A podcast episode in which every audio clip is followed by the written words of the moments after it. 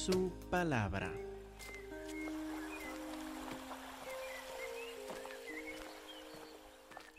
Como mencioné en la oración, estamos en el libro de Job, en la última sección, en el capítulo 40. Aquí en Job, capítulo 40, versículo 1. Estamos en la tercera parte de la respuesta de Jehová a Job por todas sus inquietudes, por sus quejas, por sus preguntas en cuanto a su sufrimiento, sus tragedias, esta enfermedad que le ha pasado. Ahora Jehová, gracias a él, le responde. Vimos ya en otro domingo la primera parte de esta respuesta. Vimos que Jehová le habló en cuanto a las fuerzas naturales de más caos, de más poder destructivo como el mar, o como los fenómenos climatológicos, como los relámpagos, la nieve, eh, las inundaciones. Y Jehová le contó a Job que él se encarga de poner límites a estas fuerzas destructoras. Que Job se puede confiar en que su Dios es más fuerte que estos poderes. Y en su poder también es Dios de misericordia, que pone límites para que no destruya el universo. En la segunda parte de la respuesta, vimos también que habló de varios animales, de un caballo, de un avestruz, de, de los gavilanes, de los águilas.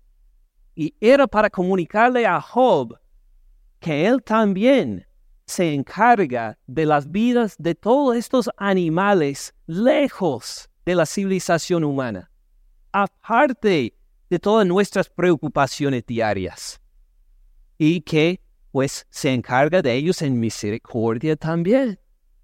Les da la vida, les da de qué comer, y que si Job agarra bien este mensaje, se va a dar cuenta de que su Dios es un Dios que pone límite al desorden y que lo trata a su creación con misericordia. Entonces aquí llegamos para ver si Job agarró la lección o no, si a ver si él comprende o no lo que Jehová le ha dicho. Y estamos en capítulo 40, versículo 1. Además respondió Jehová a Job y dijo, es sabiduría contender con el omnipotente. El que disputa con Dios responda esto. Dice Job, tú estás quejándose de mí, tú estás en discusión conmigo. ¿De veras? ¿Quieres continuar así? ¿Es sabiduría contender con el omnipotente? ¿Qué crees, Job? Versículo 3. Entonces Job respondió a Jehová y dijo, He aquí que yo soy vil. ¿Qué te responderé? Mi mano pongo sobre mi boca. Una vez hablé, mas no responderé. Aún dos veces, mas no volveré a hablar. Job se queda sin palabra, se da cuenta, hice mal. Hice mal en hablar, en quejarme de ti, Jehová. Me callo, no respondo más. Y Jehová no está satisfecho con esta respuesta. No está satisfecho Jehová con esta respuesta, porque continúa. Respondió Jehová a Job desde el torbellino y dijo, Cíñete ahora como varón tus lomos. Yo te preguntaré y tú me responderás, igual como dijo al principio de su respuesta. Para decir, Job, no agarraste la lección todavía, no entiendes. Pues, ¿qué pasó ahí? Job reaccionó como muchos de nosotros reaccionamos en nuestro pecado. ¿Qué pasa? ¿Pecamos? Nos damos cuenta que hicimos algo mal. Decimos, me quedo callado. No digo nada. Mejor por vergüenza. Dijo que se siente muy bien. Por vergüenza no hablo más. Mm. Hácelo por alto, Señor. No lo tomes en cuenta más me quedo callado, no lo hago otra vez. Y esto no es el arrepentimiento, no es el identificar el pecado a renunciarlo. Cuando nosotros nos quedamos boca cerrada, no digo más. Esto no es confesar sus pecados. Esto no es el arrepentimiento. Por esto Jehová dice, Job, no agarraste la lección, todavía no entiendes. No busco que solo te calles y nada más. Busco el verdadero arrepentimiento. Entonces, en su misericordia, Dios, Jehová, le regaña y le da lección más. ¿Pueden creer que el regaño es bendición de la misericordia de Dios? Seguros, seguros. Amén. Así es. Dios nos regaña a veces por amor, para que nosotros andemos en corrección, para que nos arrepintamos, para que le confesemos nuestros pecados, para que pidamos perdón a Él, a los demás a quienes hemos ofendido, para poder andar en una relación restaurada con ellos.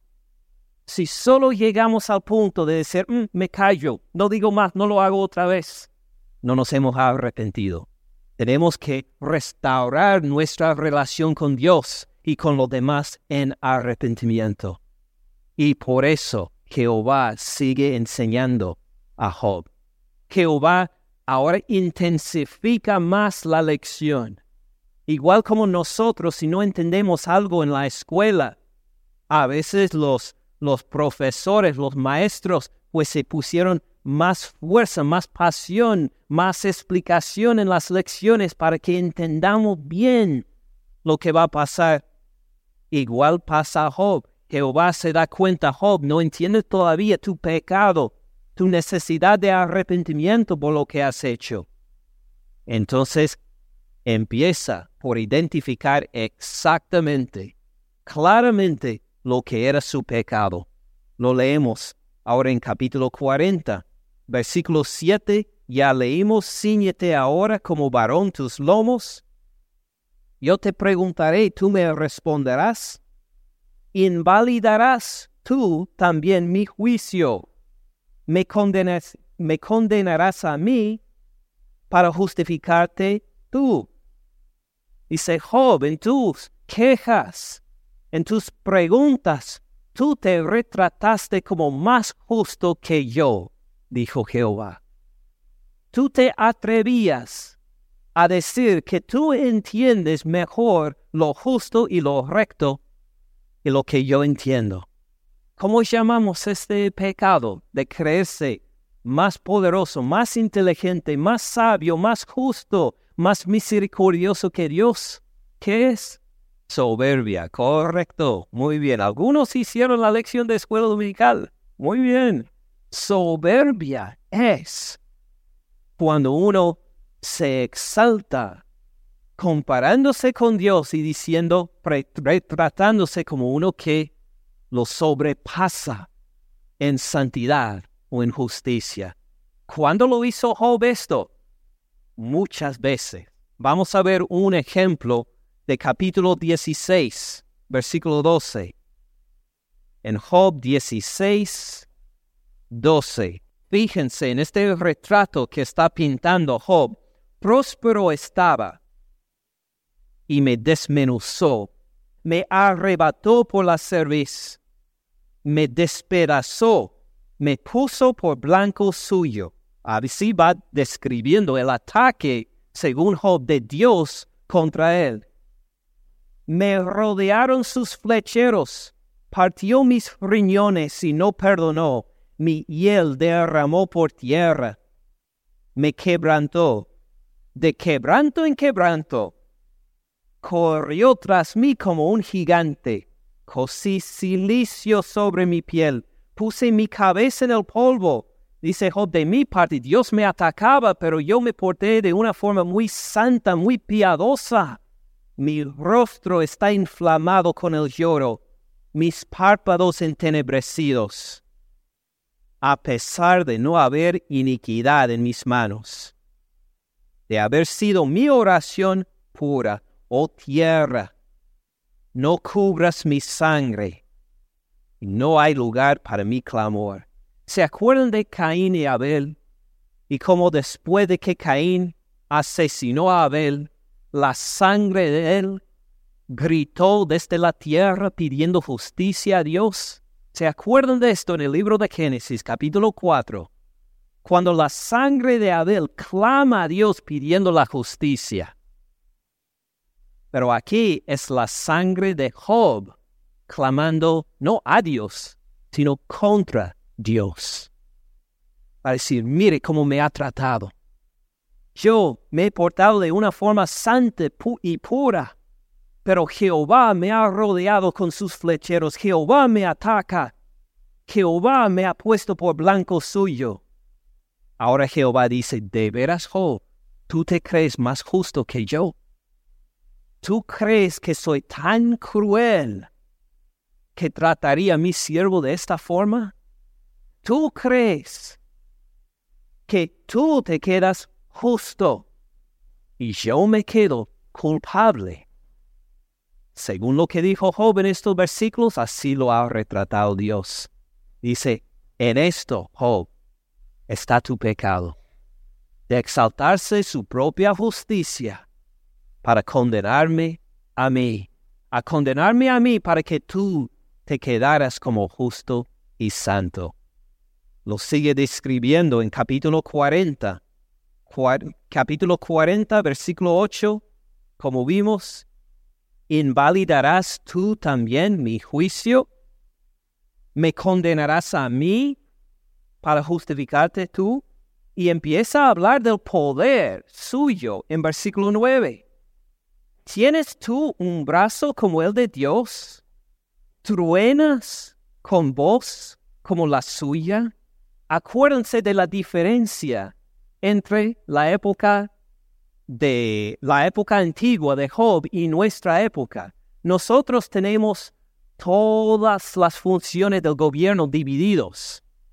Tenemos un ramo para eh, el poder ejecutivo, otro ramo para el poder judicial, otro ramo para el poder eh, legislativo. En el gobierno, los que tomen exámenes para la ciudadanía van a saber de esto, pues que cada parte del gobierno tiene sus funciones. En la época antigua no había esa diferencia. Todo estaba en uno. En uno estaba el poder legislativo y judicial. En uno estaba el poder militar para enforzar, para pues poner en práctica la justicia. Entonces, dice Jehová, si Job es tan justo, más justo aún que Dios, debe tener el poder para imprimir en los demás su justicia. Debe tener brazo fuerte como de Dios, para que cuando Él diga algo, todo responde. ¿Tienes tú un brazo como el de Dios? Y truenas con voz como la suya. Pues si es verdad, adórnate ahora de majestad y de alteza. Vístete de honra y de hermosura. Joven, tu justicia debe ser muy hermoso, más hermoso que yo en mi santidad. Vístete así, Job. Derrama el ardor de tu ira. ¿Alguien te ha ofendido, Job? Castígalo. Mira todo altivo y abátelo. Mira todo soberbio y humilla yo, igual como hace Dios. Job, si tú eres más recto, más justo, humillan a los que están en rebelión contra ti. Quebranta a los impíos en su sitio, encúbrelos a todos en el polvo, encierra sus rostros en la oscuridad. Yo también te confesaré que podrás salvarte tu diestra. Job, si de veras eres tan justo, más justo que mí, no me necesitas.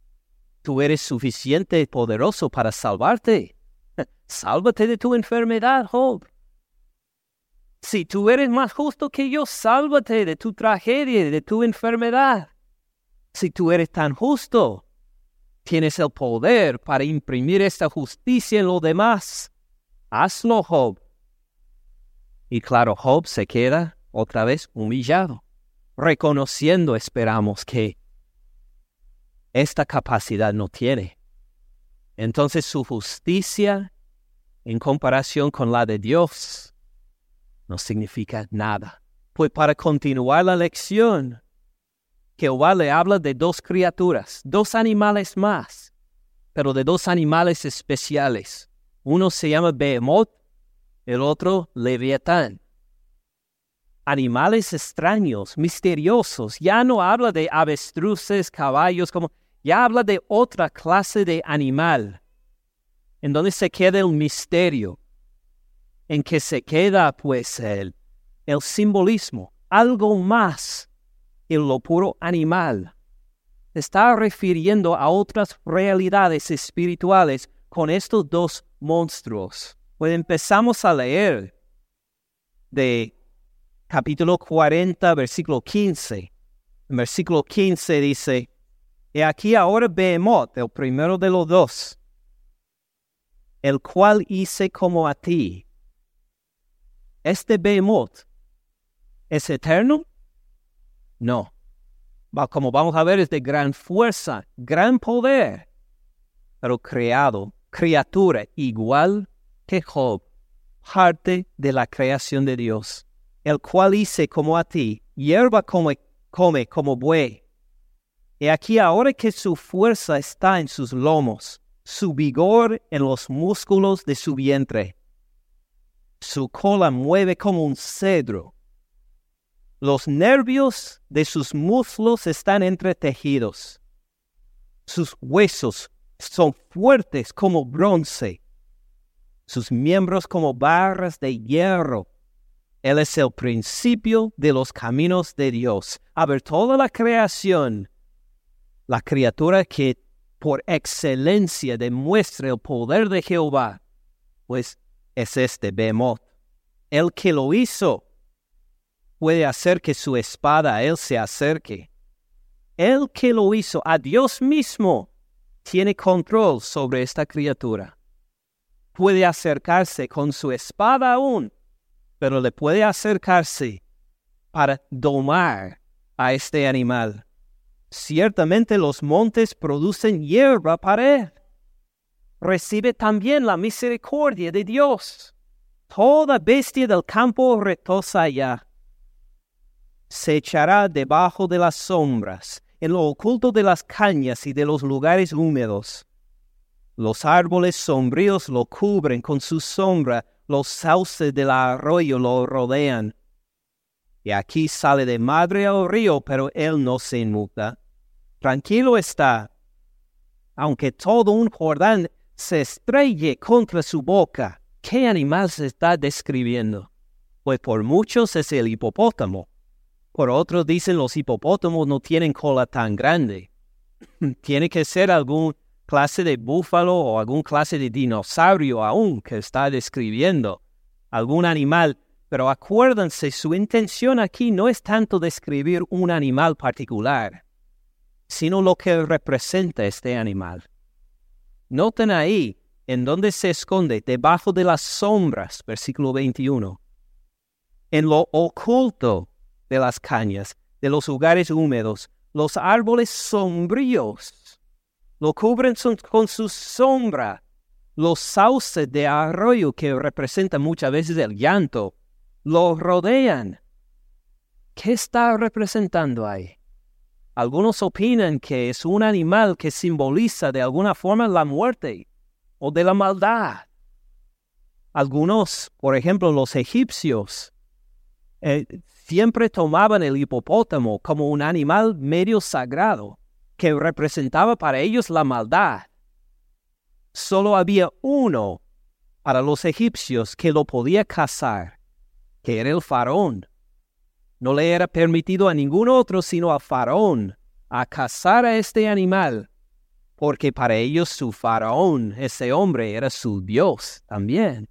Y que la idea era en este cazar ritual que tenían los egipcios, era del bien para ellos del faraón contra la maldad de ese animal, el hipopótamo. Por eso algunos ven que se está describiendo un hipopótamo, alguna clase de animal mm, dinosaurio, vamos a decir. Pero por estos lugares sombríos y de llanto, te va viendo se representa más que solo un animal en un río. Es la maldad o es la muerte. ¿Quién puede contra la muerte? Alguno de nosotros. ¿Quién puede vencer toda la maldad? Solo Dios, no nosotros. Y esto le deja saber a Job, Job, tú no lo puedes ganar, pero yo sí, dice Jehová. Job, tú no puedes vencer este animal, lo justo que crees que eres. No lo puedes vencer a este animal. Yo sí puedo porque yo he creado aún la maldad. Está en este mundo la maldad con permiso mío toda esta creación va para mi gloria, lo bueno y lo malo también. Y continúa la lección para hablar de otra criatura, de Leviatán. Empieza a hablar de Leviatán en capítulo 41. Vamos a empezar, como es un capítulo muy largo, vamos a empezar en capítulo, eh, digo, en versículo 12 versículo 12 de capítulo 41, hablando de Leviatán, no guardaré silencio sobre sus miembros, ni sobre sus fuerzas y la gracia de su disposición.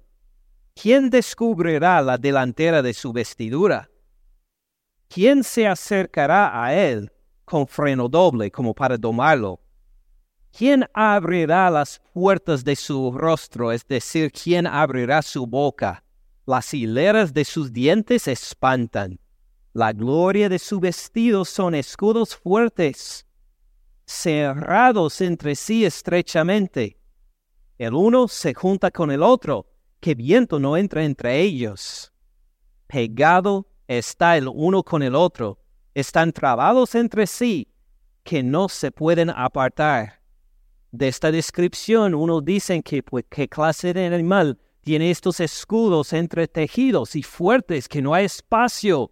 Eh, no son simplemente escamas, sino algo más fuerte, que tiene una boca difícil de abrir, imposible para los seres humanos con hileras de dientes y muchos dicen, ah, tiene que ser el cocodrilo.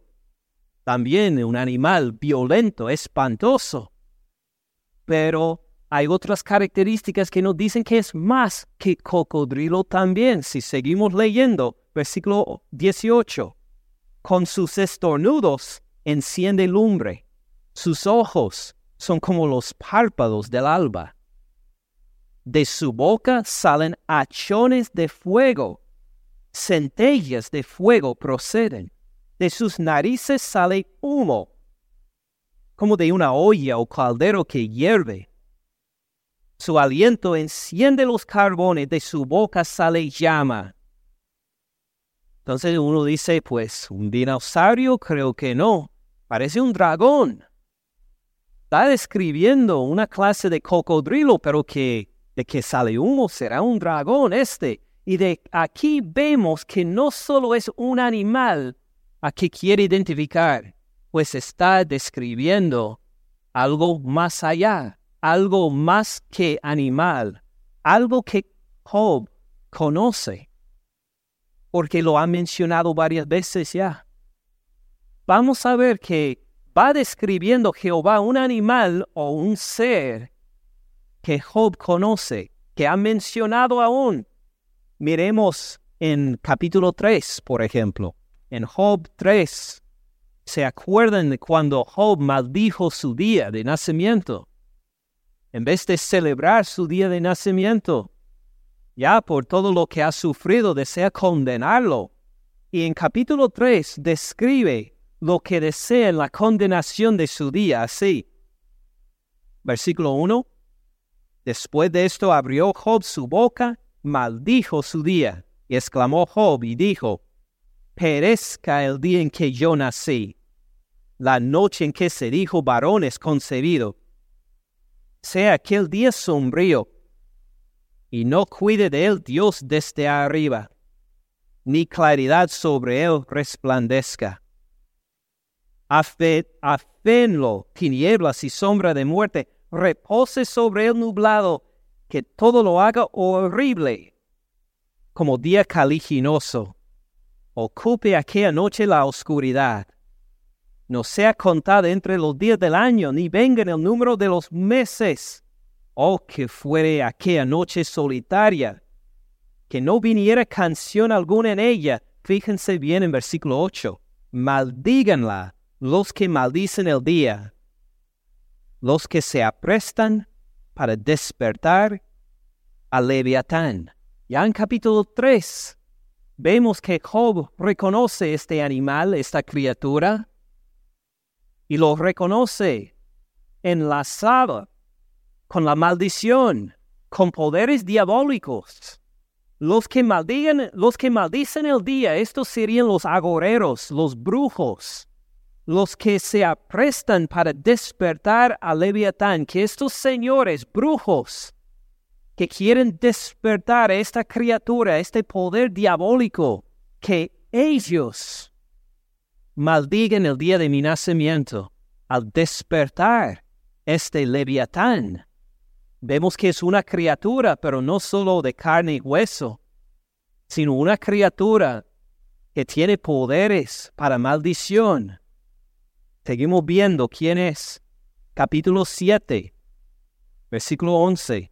En una queja, Job dice en Job capítulo 7, versículo 11, Por tanto no refrenaré mi boca, hablaré en la angustia de mi espíritu, me quejaré con la amargura de mi alma. ¿Soy yo el mar o un monstruo marino para que me pongas guarda? Dice a Dios, ¿soy yo un monstruo marino? ¿Qué monstruo marino?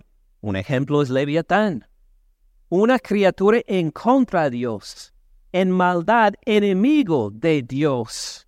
En su queja Dios dice, Dios, ¿por qué me tratas así? ¿Soy enemigo tuyo? ¿Soy monstruo marino como Leviatán? ¿Enemigo tuyo soy? Vemos algo más de capítulo 9, versículo 12. Hablando de Dios, dice, He aquí arrebatará. ¿Quién le hará restituir? ¿Quién le dirá a Dios qué haces? Dios no volverá atrás de su ira. Debajo de él se abaten los que ayudan a los soberbios. Los enemigos de Dios se identifican por la soberbia, por ayudar a los soberbios. Tenemos una criatura, enemigo de Dios, soberbio de maldición levantados por agoreros y brujos. Miren en el mismo capítulo 9, versículo 24. En su queja contra Dios se le ocurre por un momento esta pregunta, 9.24. La tierra es entregada en manos de los impíos, y él, siendo Dios, cubre el rostro de sus jueces. Si no es él, ¿quién es? ¿Dónde está? Ve la justicia en, las injusticias en el mundo. Dice que Dios hace esto, Dios hace esto. Si no es Dios, ¿quién será? Y sigue quejándose. ¿Quién estará en contra de Dios, enemigo de Él, haciendo injusticias, de soberbia? Se pregunta un momento Job. Él no ve en este momento en ninguna distinción, no ve ninguna distinción. Ve la injusticia y pues señala el dedo a Dios. Puede ser que hay otra criatura. Hay otro, hay una criatura que está de una forma obrando en estas injusticias. Seguimos. Capítulo 16. 16, versículo 9. Job describe los ataques de Jehová contra él. Dice en capítulo 16, versículo 9, su furor, su furor me despedazó y me ha sido contrario, crujió sus dientes contra mí. Contra mí aguzó sus ojos, mi enemigo, abrieron contra mí su boca hirieron mis mejillas con afrenta, contra mí se juntaron todos. ¿Esto le parece un retrato de Jehová Dios? ¿De despedazar a alguien en su furor? de crujir sus dientes contra alguien, Jehová, de abrir su boca contra Jehová. ¿Tiene sentido esto? ¿Quién será el que se está abriendo la boca contra Job en todo lo que ha sufrido? No parece Jehová. Parece que lo ha identificado mal. Parece mejor una descripción de este leviatán, ¿no le parece? Que abrió su boca contra él en ataque. Él lo ve y dice, tiene que ser Jehová. Lo que Jehová le va contestando es, no soy yo quien hizo esto. Yo no soy el que te está atacando, Job. Es otro, es Leviatán. Capítulo 26, versículo 12. Hablando de Jehová, dice, Él agita el mar con su poder. Con su entendimiento hierre la arrogancia suya, la arrogancia del mar. Su espíritu adornó los cielos, su mano creó la serpiente tortuosa. Ahí está Leviatán otra vez. La serpiente tortuosa. Job se da cuenta. Él creó a Leviatán. Él creó estas fuerzas diabólicas. Estas son criaturas diabólicas lo que él creó, a la serpiente tortuosa pero no ve la relación con el sufrimiento que él va padeciendo. Y echa la culpa a Jehová. Tú tienes culpa, tú lo hiciste. ¿Por qué hiciste esto contra mí? Sin darse cuenta que hay otra fuerza allá en contra de él. De violencia en extremo, que le ha quitado toda su familia, todos sus bienes, que le ha quitado la salud, y le ha dejado esperando nada más la muerte. En capítulo 41, Jehová le va identificando este leviatán, o diríamos por el nombre de él que salió en el primer capítulo, Satanás, como el antagonista, el que va atacando a Job, para decir que la culpa no es de mí, la culpa es de otro ser, pero no solo le identifica. No, la, la identificación solo es la primera parte. Jehová tiene mucho más que enseñarle sobre este leviatán. No solo lo identifica, sino habla de la relación de esta leviatán, Satanás mismo, en relación con Jehová, en versículo 8. Dice Jehová a Job, pon tu mano sobre él, sobre leviatán. ¿Puedes imaginar poner la mano sobre Satanás? ¿quién se atrevería?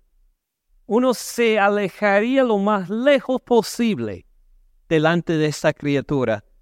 Así le comunica Jehová, pon tu mano sobre él, te acordarás de la batalla y nunca más volverás.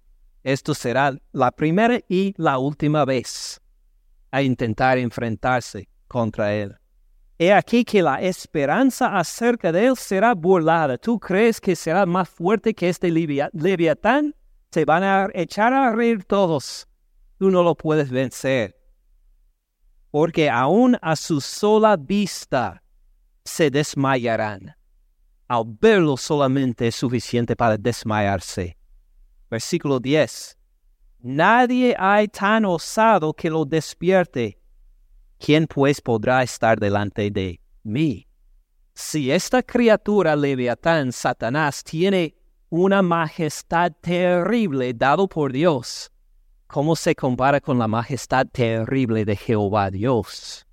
Si uno, un ser humano, un hombre, una mujer no se puede poner de pie delante de Satanás, ¿cómo es que nos vamos a poner de pie delante de Jehová Dios, que es mucho más grande y mucho más temible, con una majestad terrible como hemos visto en capítulos 38 y 39.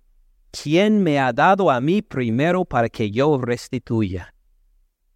¿Quién me ha dado a mí? ¿A quién debo? dice Jehová. ¿A quién debo cualquier cosa? La salud. ¿A quién debo la salud? ¿A quién debo la prosperidad? ¿A quién debo la vida? A nadie. Todo es por la misericordia de Él todo viene por la misericordia de Jehová Dios. Dios no debe nada a nadie. Todo es por su gracia y por su amor. ¿Quién pues podrá estar delante de mí? ¿Quién me ha dado a mí primero para que yo restituya? Todo lo que hay debajo del cielo es mío. Para identificar, no solo identificar a Leviatán, a Satanás como el que va haciendo estrago en la vida de Job, sino para decir, yo Job soy más digno de adoración, más digno de tu temor, más digno de tu atención, más digno de tu alabanza. Soy más digno de tu adoración que esa criatura Leviatán. Y no solo esto. Acuérdese que Job está en pecado por la forma que habló de Jehová Dios. Está en pecado por elevarse a sí mismo, para justificarse a sí mismo y bajar a Jehová. Entonces, le responde al final del capítulo. En versículos 33 y 34, algo más del, de las características de este ser. No hay sobre la tierra quien se le parezca. Es una criatura única, animal hecho exento de temor, no tiene temor a nadie no rinde obediencia a ninguna otra criatura, Leviatán. No se somete a ninguna criatura, Leviatán. Entre todas las criaturas, entre toda la creación, este Leviatán no se rinde cuentas a ninguna otra criatura. Pero uno que no es criatura, nuestro Dios eterno, Jehová Dios, nuestro Señor Jesucristo, que no fue creado, que existió desde la eternidad para la eternidad. Nuestro Jehová Dios, sí, es más grande y más poderoso, aunque Leviatán, aunque Satanás mismo. Como acabamos de leer en versículos 8, 9 y 10, ¿quién se puede poner de pie en la presencia de Jehová Dios como si fuera igual o más que él? Ninguno, ni Leviatán. Leviatán tiene que recibir permiso para estar en la presencia de Dios. Leviatán ni puede atacar a Job sin permiso de Jehová Dios. Esta Leviatán se queda amarrado sin ningún poder a menos que Jehová Dios le diga, puedes hacer tal cosa. Y esto le hace saber a Job aún esta fuerza diabólica que te ha atacado. No tengo la culpa yo, dice Jehová Dios. Y este animal, esta criatura, esta fuerza diabólica está bajo mi control, bajo, mi mando. No responde a nadie, ni a ti, Job, pero sí tiene que rendir cuentas a mí. Versículo 34. Hablando más de Leviatán, menosprecia toda cosa alta. Este leviatán menosprecia a Dios. Aunque tiene que obedecerlo, lo menosprecia, lo hace con odio. Es rey sobre todos los soberbios. ¿Se acuerdan hace un poco de tiempo que dijimos en qué pecado andaba Job por bajar a Dios para exaltarse a sí mismo. ¿Qué pecado había cometido Job? Soberbia. Y este leviatán es rey de los soberbios. Jehová Dios le cuenta a Job a quien desea seguir. Desea seguir a leviatán, a Satanás en su soberbia. Porque si continúas en tu soberbia, a manchar mi testimonio, si te quedas en tu soberbia de justificarse a sí mismo y de abatir mi gloria, si tú te quedas en esta soberbia, ya no estás siguiéndome a mí, estás siguiendo a otro como Señor, el Rey de los soberbios. Y es este el que te está atacando. ¿De veras quieres seguirle a Él? como vamos a ver en ocho días, si Dios permite, la reacción de Job, arrepentimiento. Ahora ve su pecado de soberbia. Ahora ve que esta clase de Señor no deseo seguir. No deseo andar más en soberbia, sino en humildad y devoción a ti, y se va a reaccionar con el arrepentimiento verdadero. Pero por el momento vamos a continuar con esta comparación en nuestras vidas también. Porque hay los mismos seres, uno creado, Leviatán, otro no creado, Dios eterno, Jehová. Y Jehová en su justicia nos manda cómo vivir. Nos manda que no podemos mentir. Nos manda que no podemos andar en adulterio, no podemos tener relaciones sexuales fuera del matrimonio. Nos dice, no robarás o no hurtarás. Nos dice que hay que perdonar al hermano de todo corazón todas sus ofensas. Jehová Dios nos cuenta que Jesucristo es su Hijo y solo la salvación por medio de Él. Nos cuenta de su misericordia de su gracia, de su amor, de su justicia, de su castigo a los malos, de su castigo a los que no confían en Él, y tantas cosas más que cuenta.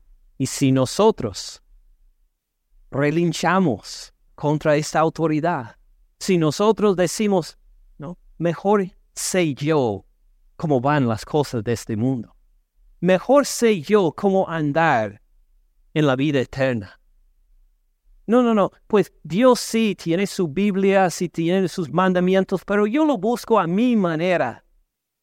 ¿Qué se llama esto según Dios? Soberbia. ¿Con quién nos hemos unido entonces? Con Leviatán, con Satanás. Todos nosotros tenemos esta decisión que tomar. O seguimos a Jehová Dios, revelado en la Biblia, o seguimos a Satanás. No hay ningún otro camino, ninguna otra opción. Esto es lo que Jehová Dios presentó a Job. ¿A quién vas a seguir? ¿A mí o a Satanás? ¿Sigues en tu soberbia o no? Job, por la gracia de Dios, se rinde y como vamos a ver, se arrepiente. No solo se calla para no decir más, va a confesar su pecado a Jehová, como veremos en ocho días. Nosotros también simplemente nos callamos, simplemente decimos, mm, no lo hago otra vez, o nos arrepentimos a declarar nuestro pecado, lo que sea, delante de Jehová Dios para decir, me arrepiento, perdóname. Perdóname por el único perdón que tengo, por la sangre de tu Hijo Jesús derramado en la cruz por mí. Porque nosotros podemos ganar el perdón de Dios. Imposible. Sino a rendirnos a decir, Señor, sálvame a mí. Por tu misericordia, por tu perdón. ¿Qué decisión toman cada uno de ustedes? Decidan. Es la pregunta más importante de sus vidas. Gracias por escuchar al pastor Ken en este mensaje. Para más recursos, visite caminandoensupalabra.org.